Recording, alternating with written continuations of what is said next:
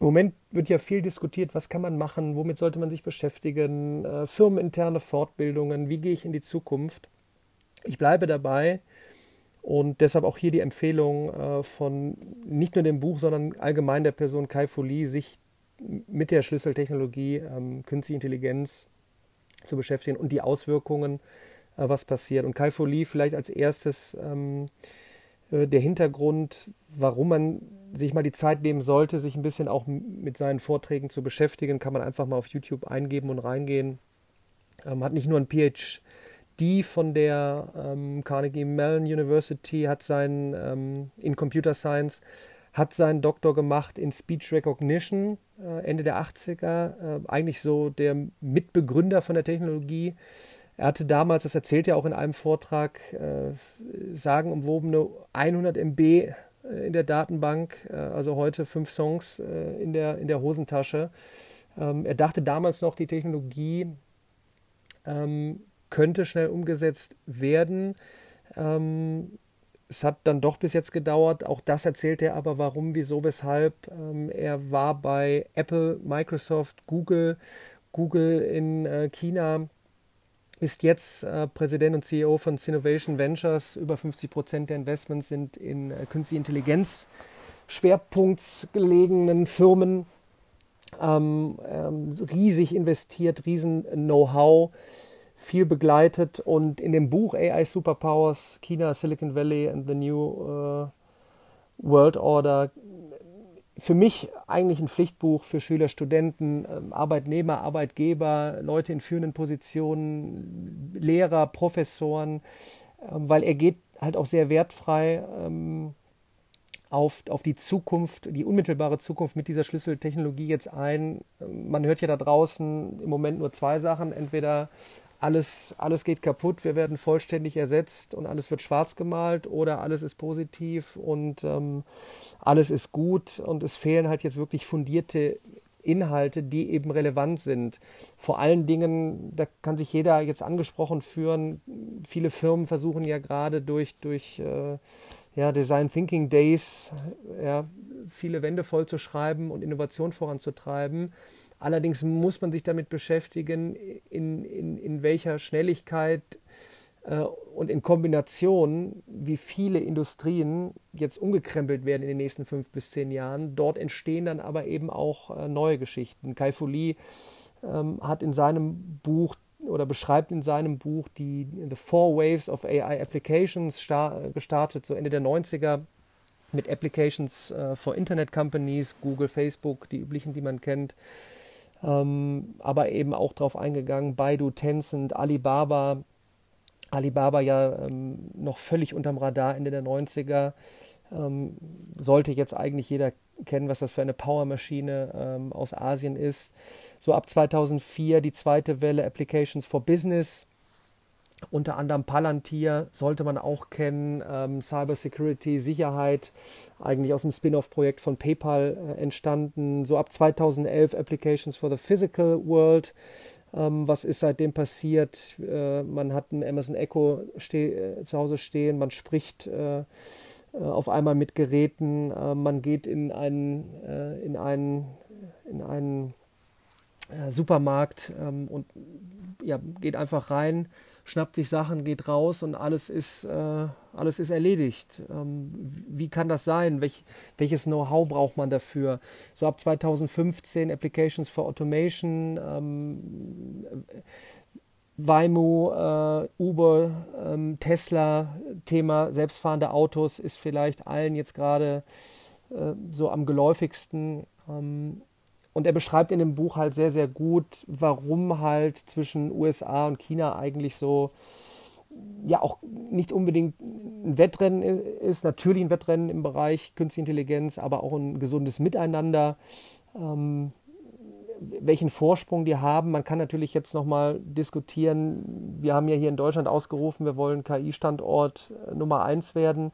Wenn man sich das Paper mal durchliest, da gab es auch gerade einen Artikel, glaube ich, auf T3N, wenn da Machine Learning, ähm, Deep Learning, neuronale Netze nicht groß mit drin ist, vielleicht muss man nochmal drüber nachdenken, in welche Zukunft geht man. Ich, wie gesagt, mein Standpunkt ist Fokus auf, auf unser Kern-Know-how Robotik ähm, plus Education, ähm, unser fantastisches eigentlich Ausbildungssystem, die, die unfassbar guten Ingenieure, die wir her hervorbringen, Entwickler. Da kann man einiges machen, aber das ist ein anderer Podcast nochmal. Ähm, hier geht es wirklich darum, äh, warum USA und China einfach führend sind. Der hat fantastische Beispiele, wie vor fünf, sechs, sieben Jahren China eben erkannt hat, wow, das ist eine Schlüsseltechnologie, wie man angefangen hat. Ähm, also es gab zum Beispiel eine Seite, die sah eins zu eins aus wie Twitter. Ähm, äh, Facebook äh, kopiert und das dann ja wo ist es dann drauf getroffen? Auf eine unfassbare Anzahl an Menschen und natürlich noch ähm, die Regierung, ähm, kann man jetzt sehen, wie man möchte, aber eben auch, wo ein bisschen mehr Leine ist ähm, und Menschen schnell ans Netz geholt und vernetzt äh, wurden. Auch wieder eine eigene Diskussion, Thema der gläserne Mensch. Gerade äh, geht es auch äh, vor allem darum, ähm, Mobile Payment, eine Riesengeschichte, äh, Kreditkarte, Cash forget it, ähm, das Smartphone in der Hosentasche, dort passieren alle Transaktionen. Aber auch darauf geht Kai Folie super gut ein. Ähm, auch mal hier das, das Wissen, was ist denn jetzt, wenn eine Regierung ähm, Daten hat von, von äh, über eine Milliarde Menschen? Äh, es geht um, um, um, ähm, um Daten, die wertvoll sind in einem gewissen Bereich. Ähm, wenn wir jetzt Zugriff auf, auf ähm, auf einmal Daten von allen Menschen haben, da können wir erstmal nichts draus machen. So, und so passiert gerade in China Folgendes, oder es, es, hat sich in den letzten sechs bis, bis fünf bis sieben Jahren äh, entwickelt, dass wirklich diese, diese Artificial Intelligence Entrepreneure ähm, groß geworden sind, die hungrig sind, die sieben Tage die Woche arbeiten. Er hat da Geschichten, auch wenn man sich mal einen Vortrag von ihm anguckt, wo, wo eine Delegation in die USA reisen, reist und dann möchte man sich samstags zum Meeting treffen und es ist dann doch immer noch so montags bis freitags und dann ist Wochenende auch wieder eine eigene Diskussion. Ähm, Thema Work-Life-Balance, muss man denn permanent arbeiten? Das ist eigentlich auch wieder eine eigene Geschichte. Wie definiere ich überhaupt Arbeit? Ähm, ich nehme den Podcast jetzt auch gerade an einem Samstagabend auf. Ist für mich jetzt keine Arbeit, sondern ich teile Wissen, ich habe Spaß daran. Ähm, ich finde das Buch unglaublich, unglaublich spannend, un unglaublich fundiert, unglaublich lehrreich ähm, und ich, ich kann das nur jedem am, ans Herz legen, weil es einfach zu einem Grundwissen gehört, ähm, um ja einfach seine, seine, seine Zukunft bestreiten zu können.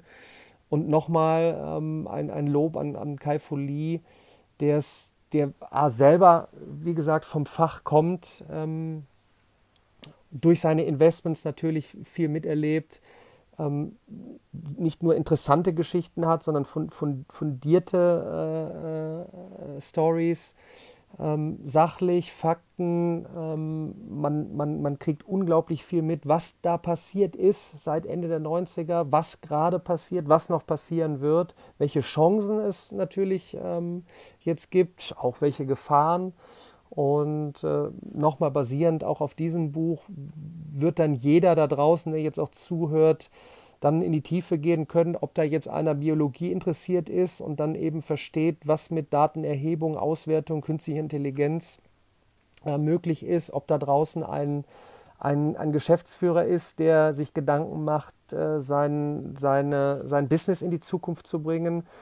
Ähm, es, Studenten, die überlegen, ähm, in welche Jobrichtung gehe ich, wird es meinen Job noch geben. Ähm, man muss ja jetzt nicht komplett von, sich von links nach rechts drehen, aber man muss wissen, was passiert jetzt noch in verschiedenen weiteren Wellen. Ähm, was wird automatisiert? Welche Rolle werde ich haben als Mensch? Ähm, ganz spannende Frage. Welche Fähigkeiten brauche ich deshalb in der Interaktion mit Maschinen? Auch das ja eine Riesendiskussion. Auch da gibt es wieder die einen, die sagen, das ist das erste Mal, dass nicht wieder viele Jobs entstehen. Ähm, die anderen sagen, es ist wie immer, es werden natürlich wieder neue Jobs entstehen. Das, was jetzt anders ist, meines Erachtens, ist, dass es nicht mehr diesen einen Job gibt, sondern es gibt einen, einen, einen, einen, einen da sind wir beim Thema lebenslanges Lernen. Es gibt eine, eine, ja, es heißt Disruption, eine permanente Disruption. Man muss sich in immer kürzeren Zeitabständen auf neue Dinge einstellen, ähm, neue Fähigkeiten vielleicht erwerben, wenn es um spezielle Fähigkeiten geht. Grundlegend spreche ich ja auch oft drüber ähm, Dinge aufnehmen, analysieren, äh, vortragen können, in, in, kleinen Teams arbeiten, ähm, online wie offline, gewisse, ähm, gewisse, eine gewisse Grundbasis vom Verständnis her haben aus dem Bereich künstliche Intelligenz, gerade im Bereich Machine Learning, Deep Learning. Ähm, Datenerhebung, Statistiken. Ähm, wenn ich, wenn ich Marketing-Chief äh, bin irgendwo, muss ich mit Codern sprechen, weil ich gewisse Wünsche umsetzen möchte, die dann in der Softwareabteilung äh, ja umgesetzt werden muss, welche Ideen habe ich dort. So kann man eigentlich alles durchgehen und äh, ich möchte ja immer nur so einen kleinen, kleinen Hinweis noch geben und so diesen, diesen, diesen Schubser in die richtige Richtung. Und äh, nochmal, ich kann Kai Folie AI Superpowers nur empfehlen, das Buch, oder gönnt euch zwei, drei Vorträge, ob den kompletten mit über eine Stunde oder mal fünf bis 15 Minuten. Äh, glaubt mir, wer auch immer da draußen gerade zuhört, es wird sich lohnen.